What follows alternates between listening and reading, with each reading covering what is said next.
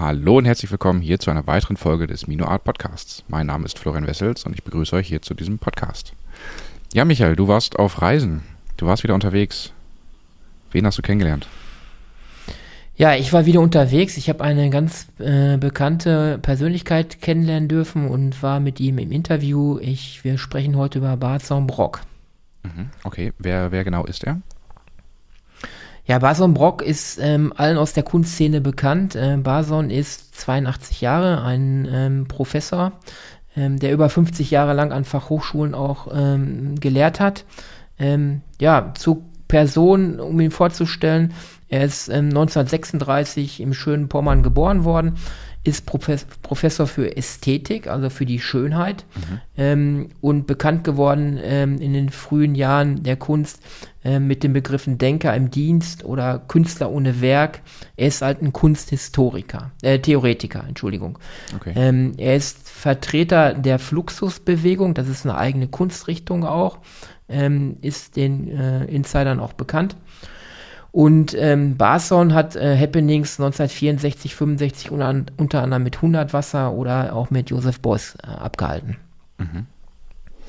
Okay, was genau macht jetzt einen theoretischen Kunsthistoriker aus? Ja, ein Kunsthistoriker ist in dem Sinne kein Künstler oder Theoretiker, ähm, sondern ja, er ist Professor für Ästhetik. Er versucht uns ähm, über seinen Lehrstuhl, den er damals innehatte, ja, den Unterschied zwischen Kultur und Kunst und was Kunst in der Gesellschaft ausmacht, solche Fragen zu beantworten, mhm. die auch kunsttheoretisch zu beantworten. Ähm, dafür ist er sehr bekannt. Also er hat ähm, unter anderem das Bundesverdienstkreuz der ersten Klasse erhalten. Ähm, er war Teilnehmer der Documenta auch oder Dokumenten. Mhm. Er war mehrfach dort. Mhm. Er hat unter anderem dort Besucherschulen, dafür ist er bekannt, Besucherschulen eingeführt.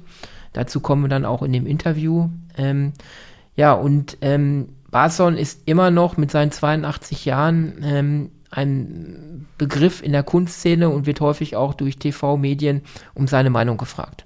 Mhm, mh. ähm, willst du ein bisschen was von seinem Leben erzählen? Du sagst, das Bundesverdienstkreuz hat er verliehen bekommen. Ja, er hat ein ganz, ganz bewegtes, spannendes Leben. Immerhin 82 Jahre kann man sich vorstellen, ähm, was dieser Mann alles erlebt hat. Äh, allein dieser Zeit, diese Zeitspanne ist schon Geschichte. Ähm, ja, 1936, wie ich gesagt habe, in Pommern äh, aufgewachsen, hat er den Zweiten Weltkrieg erlebt, ähm, musste flüchten.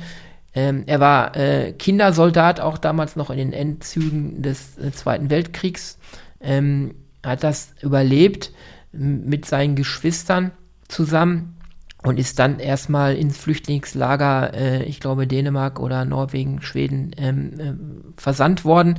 Ähm, harte Zeiten äh, nach dem Zweiten Weltkrieg. Seine Geschwister sind dort auch äh, teilweise verstorben, ähm, verhungert. Er hat sich durchgekämpft, ähm, ist sehr, sehr resilient. Ich schätze ihn als sehr resilienten Menschen ein. Er hat ähm, bis heute noch mit den ähm, ja, Fassbomben, die er teilweise abbekommen hat, zu kämpfen, mit den Auswirkungen. Mhm. Ähm, ja, und hat dann später den Einstieg in Professur begonnen, im norddeutschen Raum, glaube ich, und hat so den Einstieg in seinen späteren Beruf halt ähm, ähm, ja, begonnen. Mhm. Er hat mal einen schönen Satz gesagt, ähm, den fand ich ähm, in Bezug auf sein ganzes Leben auch irgendwo prägend, den ich gelesen habe über seine Person. Ähm, der Tod muss abgeschafft werden, diese verdammte Schweinerei muss aufhören. Ein ganz witziger Spruch irgendwo, ja. finde ich. Und das von einem Mann, der wirklich Leid, Tod, äh, Krieg erlebt hat, finde ich ähm, sehr prägend, wie Menschen, die resilient sind, so mit diesem Thema auch umgehen. Mhm, mhm. Okay, ähm, jetzt haben wir ein bisschen was zu seinem Leben gehört. Ähm, der Name Bartson Brock ist ja jetzt nicht, äh, ich sage jetzt mal gang und gäbe. Ähm, es ist ja, so wie ich das von dir schon gehört habe, ein Künstlername, ist das richtig? Ja, der Vorname, ne? Also Barson oder Barzon, wie man ihn halt ausspricht, ähm, das ist jetzt nicht sein eigentlicher Name. Mhm. Und auch das gehört zu dieser Geschichte Barzon Brock irgendwo dazu. Ähm, Barson, dieser Name wurde ihm eigentlich verliehen. Also ähm, er war auf dem Gymnasium und ähm, ich glaube, der äh, Lateinlehrer hat ihn irgendwann mal Barson genannt. Das soll aus dem Altgriechischen oder Griechischen übersetzt, soll das heißen, der Schwätzer. Also damit wurde er dann so ein bisschen gehänselt. Und auch da wieder, wie geht man damit um? er hat es einfach umgedreht, hat gesagt, wenn mich schon alle Bason nennen, dann nehme ich das als Künstlernamen und dann heiße ich mit Vornamen ab sofort Bason. Mhm. Und so hat er sich den Namen Bason Brock gegeben. Ähm, Im Interview kann man vielleicht ähm, erahnen, warum er so einen Spitznamen bekommen hat. Mhm. Ähm, Bason hat ganz viel Wissen und daran lässt er uns auch in dem Interview teilhaben. Ähm, und das, ähm, ja, da erklärt er uns viele Details, auch lang ausführend. Mhm. mhm. Okay, ich würde sagen, äh, wir hören mal rein ins Interview, oder? Ja, genau. Also der erste Teil, wir werden ähm, das ganze Interview ähm, in vier Teile, vier Abschnitte untergliedern, weil wir, ich war jetzt ähm, bei ihm zu Hause, das ging über äh, anderthalb Stunden und so haben wir vier Teile, dass wir das ein bisschen aufteilen mhm. und da hören wir einfach rein. Im ersten Teil des Interviews ähm, wird uns Bason grundsätzlich erstmal erklären, was ähm, der Unterschied zwischen Kulturen, Künstler und Wissenschaften ist. Ähm, dahingehend unterscheidet dieser Theoretiker natürlich zwischen Kulturen und Künstler. Bei uns wird es immer wieder Kunst und Kultur in einen Topf geworfen. Ähm, das sollte man aber nicht machen. Und warum? Das wird uns Bason erklären. Kulturen für den Zuhörer könnte man jetzt auch so übersetzen als Gesellschaft, um das Verständnis ein bisschen dahingehend zu fördern. Und ähm, Grundsatz äh, war bei mir, dass ich Bason also gefragt habe, seine Meinung zu Documenta 15, zur abgelaufenen. Mhm. Ähm, und da holt er weit aus und erklärt uns erstmal die grundlegenden Begriffe aus der Kunstszene. Okay, dann hören wir doch jetzt einfach mal rein.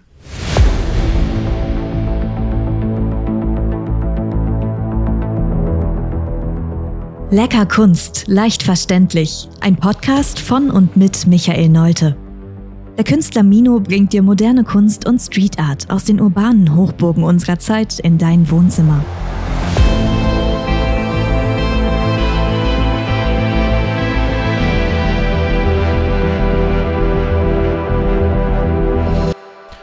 Ja, liebe Zuhörer, heute bin ich im Tischgespräch mit Barson Brock. Es ist mir eine große Ehre, Barson, dich hier zu treffen, dass du dir die Zeit genommen hast für mich im Interview. Und wir werden einige Dinge ja aus der Historie der Kunst mit dir klären und vor allen Dingen hm, möchte ich eine kleine Einschätzung von dir haben als bekannter Kunsttheoretiker, ähm, welche Einfluss die Dokumenta 15 auf die nachfolgenden Dokumenten haben werden und wie du diese Dokumenta in der Nachbetrachtung halt beurteilst. Lieber Barson, ähm, wir haben uns darauf geeinigt, ähm, beginn einfach, ähm, wo du möchtest. Es bleibt die Absicht, die diese Veranstalter hatten, nämlich die Künstlerarbeit nicht mehr zu zeigen, sondern sich wieder auf die Kulturkollektive zurückzubesinnen, das ist ganz im Sinne von Erdogan oder Putin oder Mr. Xi in China, die auch sagen, äh, wir wollen die Dominanz der Kultur und ihrer Autorität wiederherstellen. Wir dulden keine Kunst mehr, außer in der Zustimmung, die wir ergeben. Was Kunst ist, bestimmen wir, die Repräsentanten der Kultur, der türkischen, der russischen, der chinesischen Han-Kultur etc. Dazu muss man wissen, dass wir grundsätzlich alleine in der ganzen Weltgeschichte in Europa seit 600 Jahren unterscheiden zwischen Kulturen und Künsten und Wissenschaften. Warum? Ab ungefähr der Petrarcherzeit, Mitte des 14. Jahrhunderts, als die Humanisten sich zu formieren begannen, als die Renaissance erfunden wurde, ausprobiert wurde, hat man gemerkt, dass zwar jeder Mensch in einer Kultur groß werden muss, sonst kann er gar nicht das Leben gewinnen. Er wächst also immer schon in einer kulturellen Sprachgemeinschaft, einer kulturellen Kochgemeinschaft, kulturellen Sitten- und Anstandsgemeinschaft und später sogar in einer sprachnationalen Sprachgemeinschaft, dann sogar in einer politischen, nationalsprachlichen und nationalkulturellen Gemeinschaft auf. Aber die etwas wacheren Zeitgenossen geraten gerade wenn sie sich im Hinblick auf die Befehle, die ihnen von den Kulturkollektiven, von den Eltern, von den Gewerkschaften, von den Kirchen, äh, von den Regierungen, von den Parlamenten, das ist spät gesagt, aber früher von den Herzögen, von den Fürsten, von den Söldnerführern, die Befehle, die ihnen von diesen Leuten übertragen wurden, unsinnig erschienen, widersinnig erschienen. Dann rebellierten die Einzelnen, denen diese Kulturbefehle widersinnig erschienen und trauten sich ein eigenständiges Urteil zu. Damit stellten sie sich gegen die kulturelle Autorität. Und das ist der entscheidende Prozess, in dem Europa geboren wurde, nämlich der Moment, in dem die frühen Humanisten sagten, es gibt nicht nur die Autorität der Kollektive, also der Kirchen, der Gewerkschaften, der Parlamente, der Regierungen, äh, der Institutionen, sondern es gibt auch eine Autorität der Individuen. Und zwar haben wir die Erfahrung gemacht, dass sehr häufig Individuen viel schneller und viel besser auf eine Situation viel angemessener reagieren können, viel bessere Urteile, viel bessere Einschätzung bringen. Es wäre ja wahnsinnig, wenn die Kulturkollektive sich dieser Fähigkeit einzelner Menschen, von Individuen also, nicht bedienen würden. Dazu muss man sie aber erstmal an der Leine lassen. Man muss ja sagen, bitte arbeitet in eurem Sinne, damit wir ein verlässliches Urteil, eine Prognose bekommen, neue Technologien erfunden werden, neue Patente für dies und jenes erreicht werden, neue Sichtweisen erreicht werden. Macht das bitte und dann werden wir, die Träger der Kulturen, also da in dem Fall die Stadtväter von Florenz, um 1400 entscheiden, was wir von dem brauchen können, was diese einzelnen Menschen, diese Individuen zustande brachten, an neuer Weltsicht, an neuer Einsicht, an neuem Verständnis der Natur. Und dann integrieren wir das, was die Individuen gefunden haben, als Künstler und Wissenschaftler in die Kultur und machen damit einen produktiven Gebrauch von dem, was aus dem Gegensatz zwischen individueller Autorität, der Autorität der Autoren und der Kollektivautorität der Entscheidung der Kulturen, die ausschließlich im kulturellen Modus der Kollektivität ihre Entscheidungen prägen. Es wurde also um 1400 konstatiert, hier gibt es die Individuen als Künstler und Wissenschaftler und hier gibt es die Kulturkollektive, zum Beispiel die Stadt Florenz, die Stadt Venedig, die Stadt Pisa, die Stadt Genua, Rom, Neapel und das übertrug sich dann auch auf die äh, nach hier gerichtete Seite der Alpen, Cis- und Transalpin hieß das damals, sodass dann ganz Europa schließlich erfasst wurde, von der Donau bis nach den Niederlanden, dann England, Frankreich etc. erfasst wurden, von diesem produktiven Gegensatz dessen, was einzelne Menschen, die seither Künstler heißen, den Namen gibt es vor 1400 nirgends, und was sie tun heißt Kunst, das gibt es auch nirgends vor 1400, obwohl ja, wie alle wissen, die Kulturen, etwa die Kulturen der Ägypter, die Kulturen der Perser, der Hethiter, die Kulturen der Baalsebene, Baalbek, die Kulturen der Chinesen, haushoch über der europäischen, damals noch in den Wüstenwäldern lebenden Gemeinschaften überlegen waren, extrem große Leistung erbrachten. Pyramidenbau ist das bekannteste Beispiel aber auch riesige Gesetzesleibe, den Kodex, äh, die ältesten äh, Gesetzestafeln, die ältesten medizinwissenschaftlichen Arbeiten in Indien, in China etc. Also grandiose Leistungen, die Kulturen erbracht haben, aber in diesen Kulturen, auch bei den Griechen und auch bei den Römern, gab es keinen Begriff für Kunst und keinen Begriff für Künstler oder Wissenschaftler. Wenn man sagt, aber wir haben noch den Begriff im lateinischen Ars, daher hören wir doch jeden Tag. Dann heißt das ja, den Begriff gibt es, aber der bedeutete keineswegs Kunst als Autorität eines Individuums durch seine Autorschaft, sondern er bedeutete, dass ein Individuum, zum Beispiel als guter Handwerker, genau das machen konnte, was man von ihm verlangt. Er wusste also, wie man es macht, richtig macht. Und das hieß Arts. Und Artifex war also derjenige, der die Fähigkeit, handwerkliche Fähigkeit besaß, so etwas in die Welt zu setzen. Und auf Griechisch hieß das Techne, das war das Wissen, wie man etwas richtig zustande bringt, richtig macht. Pallas Athene die zweit- oder drittrang höchste Göttin unter den Griechen, war zuständig für die Vollendung einer Initiative als einer Tat, die vom Anfang zum Ende führt, ungefähr so, wie eben jemand ein Stück Holz sich vornimmt und das am Ende zu einem Stuhl macht oder einem Tisch macht. Das galt als Technik.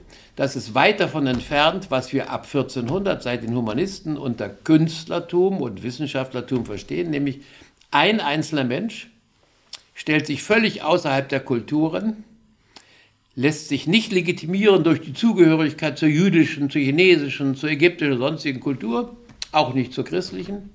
Er steht im Gegensatz, er steht allein da. Das Alleinsein ist besonders wichtig, auch wenn er zunächst mal als Hans Wurst oder Hausnarr oder Clown geschmäht wurde. Er stand allein da und erhob als dieses Individuum, dieses unteilbare Einzelne, einen Anspruch darauf, dass das, was er sagt, wichtig ist für alle, denn deine Erkenntnisse, die er als Autor zustande bringt, als künstlerischer Autor im Machen von Skulpturen oder Gemälden etc. oder als Wissenschaftler auch im Aufbau von Hypothesen und Experimenten, die die Hypothesen dann ableiten. Also das, was er da leistete, als eine, einen Anspruch auf Gehörtwerden entwickelt. Warum?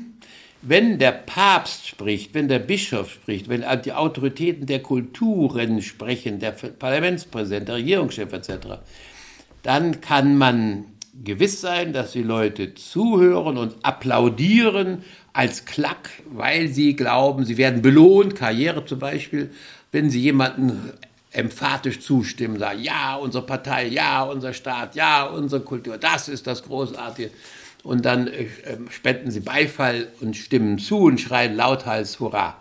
Äh, oder sie haben Angst, bestraft zu werden. Wenn einer gegen das, was das Parlament beschlossen hat, antritt, wird er sofort sanktioniert, er wird bestraft. Also hatte man in der Kultur nur zwei Motive zuzuhören. Man hörte zu, weil man durch Klacklaute belohnt zu werden und wenn man äh, protestierte, äh, eine Strafe vermeiden wollte.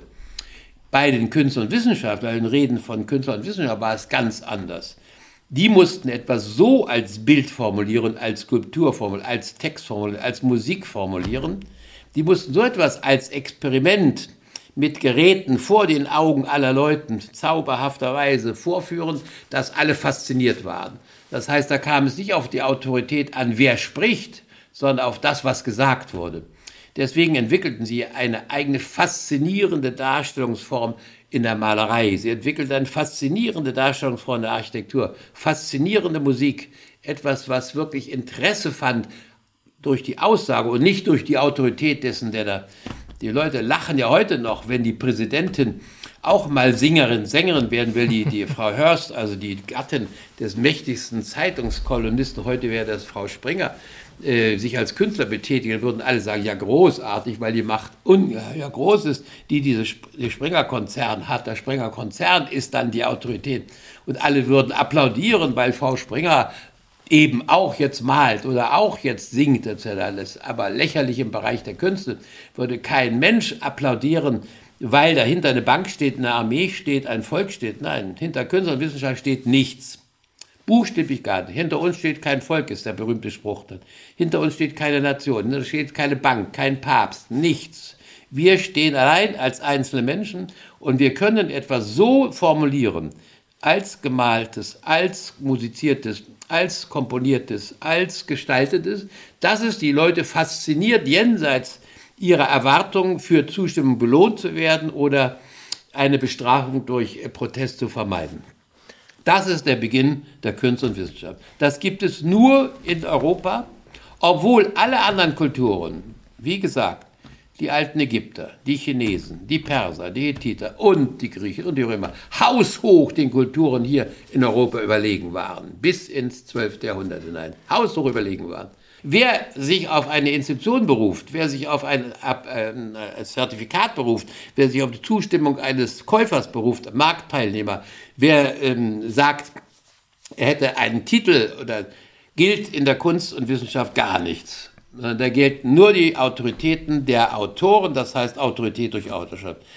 Bei der jetzigen Dokumenta war ganz klar, es gab keinen einzigen Künstler, keinen einzigen Wissenschaftler, weil es keine einzige Autorität durch Autorschaft gab, sondern alles wurde durch kulturelle Zustimmung, durch kulturelle Machenschaften, durch kulturelle Legitimation, Identitätspolitik zum Beispiel legitimiert. Mit anderen Worten, es war eine bewusste, wie bei Erdogan, wie bei Xi, bei Putin, bewusste Kujonierung Auslöschung, Eliminierung von Künsten und Wissenschaften zugunsten der einzigen Autorität von, Künst, äh, von äh, Kulturen, so wie bei Stalin und Hitler, die sagten, was Kunst ist, bestimmen wir, nicht die Künstler, sondern wir bestimmen, was Kunst ist. Das gibt einen einzigen Beweis für die ganze Geschichte. Nicht nur, dass Europa 600 Jahre, obwohl sie kulturell weit unterlegen waren, allen anderen Kulturen, die Welt beherrscht haben, seit 1400 Europa die Welt beherrscht. Mit der Erfindung von Individuen auf allen Ebenen. Technologisch, äh, versicherungstechnisch, mathematisch, äh, äh, pädagogisch, im Hinblick auf die Vermessung der Erde, Vermessung des Kosmos, auf Naturerkenntnis, die dann produktiv angewendet, in allen Hinsichten 600 Jahre absolut führend, weil die Autorität der, der Individuen dahinter steht. Während China oder Persien oder was immer, ganz hochgestellte Kulturen nichts dazu beigetragen haben, weil ihre Kulturen durch ihre unglaubliche Rigidität, religiöser Fanatismus, Dogmatismus zum Beispiel, Blindheit durch Parteinahme, durch Unterwerfung unter Staatsziele, Unterwerfung und Autorität der Päpste, der Bankpräsidenten oder der Herrscher eben nichts erkennen konnten. Denn Dogmen, Fundamentalismen verhindern die Erkenntnis. Europa hat auf die Erkenntnis der Autorität durch Autorschaft gesetzt und hat 600 Jahre die Welt. Aber das ist kein Beweis. Der Beweis ist auf einer anderen Ebene. Wenn Sie sich vorstellen, dass zwischen 3000 vor Christus und 1000 vor Christus, also 2000 Jahre lang, wir nehmen das ganz groß, die ägyptische Kultur absolut führend in der Welt war, warum ist sie dann zugrunde gegangen? Wenn die Perser einstmals eine Kulturgefüge in die Welt brachten, dem nichts gewachsen war, sie waren die absolute Macht, warum sind sie zugrunde gegangen? Wenn die Römer ein Imperium aufgebaut hatten, das größte, bevor die Engländer ein Empire bilden, übrigens kaputt, wenn die doch das mächtigste waren, die römischen Feldherren, die das Imperium ähm, regierten, so groß, dass es nicht mehr von einer sondern von mehreren Zentren aus regiert werden musste, also nicht nur von Rom, sondern auch von Konstantinopel, auch von Ägypten aus und so weiter. Wenn es doch das mächtigste war, was es auf Erden gab, warum ist es denn zugrunde gegangen? Weil es eben durch seine Mächtigkeit rigide wurde, das heißt fest wurde, Stabilität garantiert musste, Stabilität durchsetzen musste, damit es zusammenhielt, alles unterdrücken musste, was irgendwie aufständische Abweichung darstellte und damit sich selbst legitimiert, äh, selbst äh, äh, eliminiert hat, weil es die Anpassungsfähigkeit an veränderte Bedingungen verhindert. Das heißt, die mächtigsten Kulturen der Welt, die so mächtig waren, obwohl sie weder Wissenschaft noch Künste kannten, weder Begriff noch der Tatsache, gehen zugrunde. Warum? Weil sie diesen Gegensatz von individueller aktiver Hinwendung auf die Welt ausschließlich aus Erkenntnisinteresse, ohne Legitimation durch Geld, durch den Markt, durch den Herrscher etc., wie bei uns, äh, weil sie diese Autorität der Autorschaft eben nicht kannten, weil sie keine Kunst und keine Wissenschaft kannten, obwohl sie hochentwickelte Kulturen waren, höchst entwickelte Kulturen. Sowas wie die Pyramiden können wir heute noch nicht mal nachbauen. Ja? Wir äh, restaurieren gegenwärtig den Parthenon seit 25 Jahren tagtäglich.